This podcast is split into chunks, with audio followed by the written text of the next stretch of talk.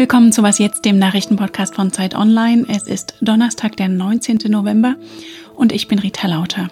Wir beschäftigen uns heute mit dem Veto von Polen und Ungarn gegen die dringend benötigten Corona-Nothilfen und damit, was Corona eigentlich mit unserer Psyche macht. Aber erstmal gibt's Nachrichten. Was wusste die Bundesregierung von den Machenschaften beim inzwischen insolventen Finanzdienstleister Wirecard und wann? Und hat die zuständige Finanzaufsichtsbehörde BaFin zu wenig getan, um die Anlegerinnen und Anleger zu schützen? Immerhin soll sich Wirecard jahrelang mit systematischen Luftbuchungen schön gerechnet und damit Milliardenschäden angerichtet haben.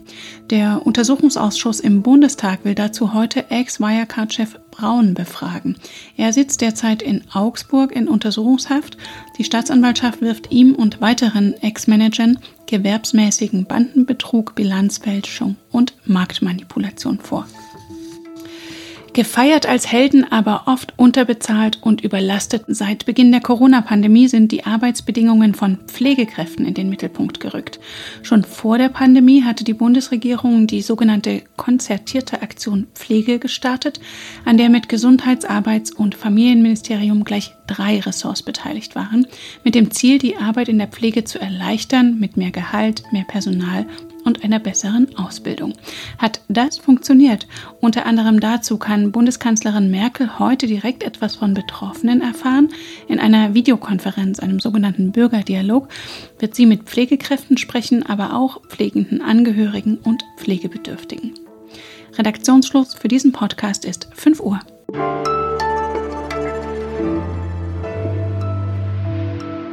Die unabhängige Justiz geschleift in Polen, Medien, Unis und Theater gefügig gemacht in Ungarn.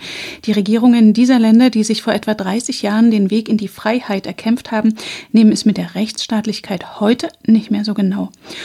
Aber sie sind in der EU, die sich auch als Wertegemeinschaft versteht. Und mit Rechtsstaatsverfahren gegen Polen und Ungarn ist die EU-Kommission allerdings nicht weit gekommen. Nun soll ein Mechanismus her, der EU-Gelder blockieren kann, wenn ein Land rechtsstaatliche Prinzipien verletzt. Und auch Polen und Ungarn, die jahrelang von milliardenschweren EU-Zahlungen profitiert haben, wehren sich mit einem Veto gegen den kommenden EU-Haushalt und das Corona-Hilfspaket, auf das Länder wie Spanien und Italien dringend warten. Heute beraten die EU-Staats- und Regierungschefs per Video darüber, wie immer beobachtet von unserem EU-Korrespondenten Uli Ladonna. Grüß dich. Hallo.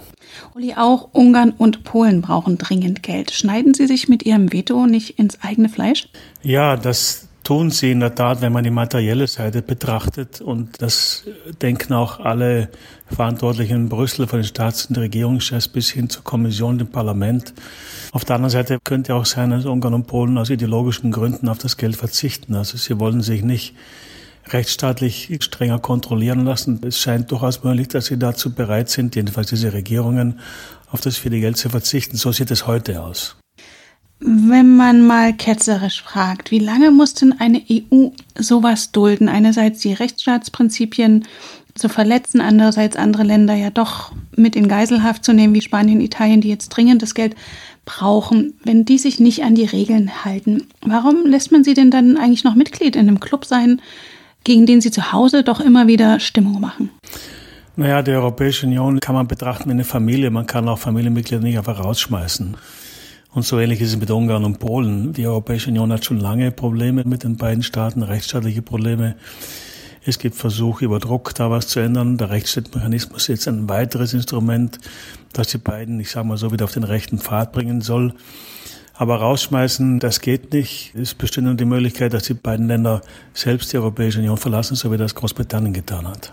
Und ist das realistisch? Ist das absehbar? Nein, ich glaube nicht, dass das realistisch ist. Ich glaube, das ist eine Perspektive, die irgendwann vielleicht mal äh, da sein wird. Aber ich denke, beide Länder, vor allem Ungarn, weniger Polen vielleicht, äh, haben immer noch mehr Vorteile, wenn sie drinnen bleiben, als wenn sie rausgehen. Und solange das so ist, werden sie auch nicht rausgehen. Und das Ganze fällt nun auch noch in die deutsche Ratspräsidentschaft. Was passiert denn, wenn sich heute keine Lösung findet in diesem Haushaltsstreit? Ja, wenn sich heute keine Lösung findet, dann wird, was immer getan wird in der Europäischen Union, weiter verhandelt. Und es ist dann die Rede davon, dass man vielleicht zwischen den Regierungen dieses Paket neu verhandelt, das einen Wiederaufbaufonds auf intergouvernementale Ebene bringt. Das ist alles sehr komplex. Wenn es keine Einigung kommt, ist es mehr als ein Dämpfer. Das ist dann schon eine große, große Belastungsprobe, vor allem auch, weil wir ja mitten in einer Pandemiekrise stecken und das Geld dringend gebraucht wird. Wenn das weiterhin ausgezögert wird, dann ist das natürlich für die Europäische Union und auch für die einzelnen europäischen Länder dramatisch. Und man kann nur hoffen, dass es nicht so weit kommt. Also dramatische Zeiten extra noch zur Pandemiekrise. Danke dir, Uli Ladona. Gerne.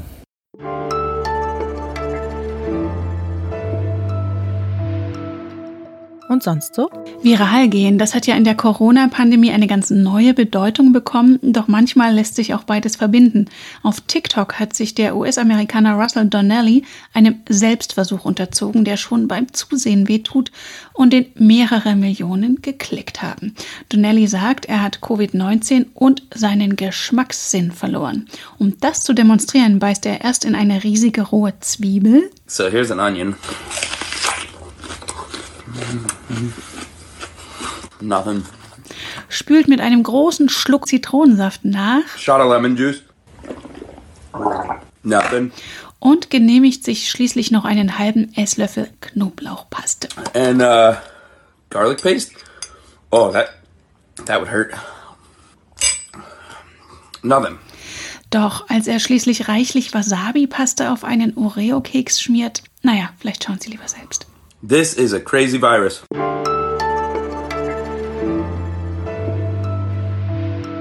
Dem Robert Koch Institut wurden binnen 24 Stunden 14.419 neue Fälle gemeldet. Der Höchststand war am vergangenen Freitag mit mehr als 23.000 gemeldeten Fällen erreicht worden. Das ist zum dritten Mal weniger als vor einer Woche. Die Ansteckungsrate, der sogenannte 7-Tage-R-Wert, lag laut RKI-Lagebericht von gestern bei 0,97. Das heißt, dass 100 Infizierte rechnerisch knapp 100 weitere Menschen anstecken. Jeden Tag hören wir die neuesten Zahlen zur Entwicklung der Covid-Infektionen in Deutschland und fast jeder kennt sich jetzt aus mit R-Wert und 7-Tage-Inzidenz.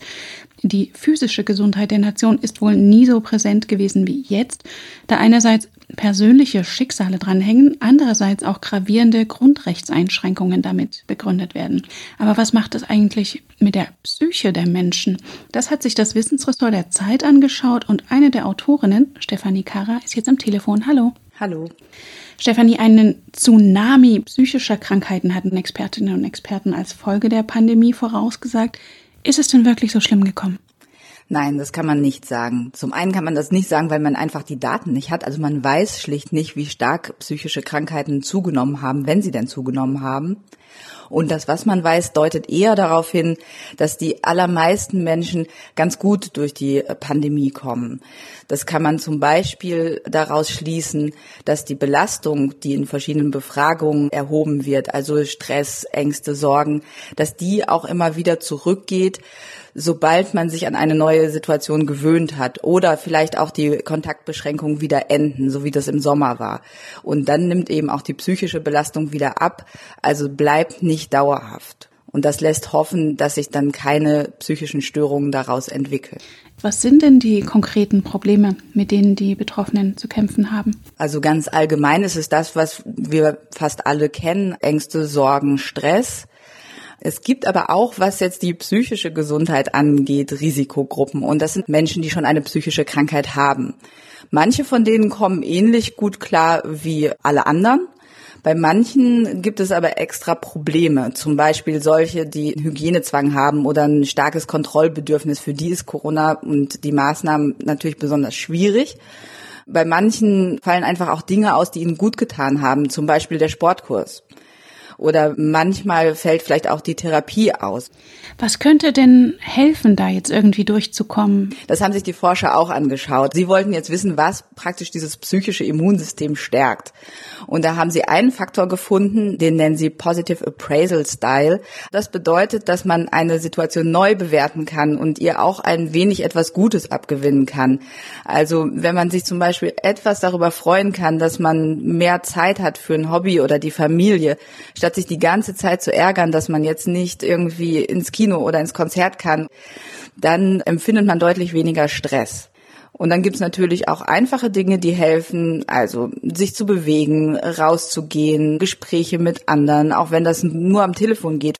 Experten empfehlen aber auch, wenn sich die Stimmung dauerhaft verdüstert, dann mal beim ärztlichen Bereitschaftsdienst anzurufen, 116, 117 und dort nach einem Termin bei einem Psychotherapeuten zu fragen. Und was kann die Politik tun? Das ist eine wichtige Frage, nämlich wie wir alle jetzt durch diese Pandemie kommen, hängt nicht nur davon ab, wie positiv wir eingestellt sind, sondern es hängt auch davon ab, ob man das Gefühl hat, die Situation beeinflussen zu können, also eine gewisse Kontrolle darüber zu haben. Und da ist zum einen wichtig, dass Politiker Klartext reden über die Pandemie und auch über die Maßnahmen dagegen. Und auf der anderen Seite ist es wichtig, die Menschen, die ohnehin schon das Gefühl haben, nicht unbedingt Kontrolle über ihr Leben zu haben, nämlich die wirtschaftlich Schwachen, die zu unterstützen und zwar ja ganz schlicht mit Geld. Und eure spannende Betrachtung ist in der neuen Zeit zu lesen, die ich auch in den Shownotes verlinke. Danke dir, Stefanie. Sehr gern. Das war was jetzt am Morgen. Heute Nachmittag haben wir wieder das Update für Sie. Wir freuen uns über Ihre Post an wasjetzt.zeit.de. Für Sie am Mikrofon war Rita Lauter. Danke fürs Zuhören.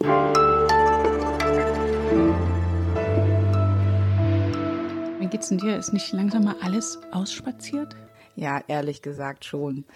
Deshalb haben wir es letztens schon so gemacht, dass wir mit dem Fahrrad rausgefahren sind, dann spazieren gegangen sind, also so eine Art Triathlon ohne Schwimmen.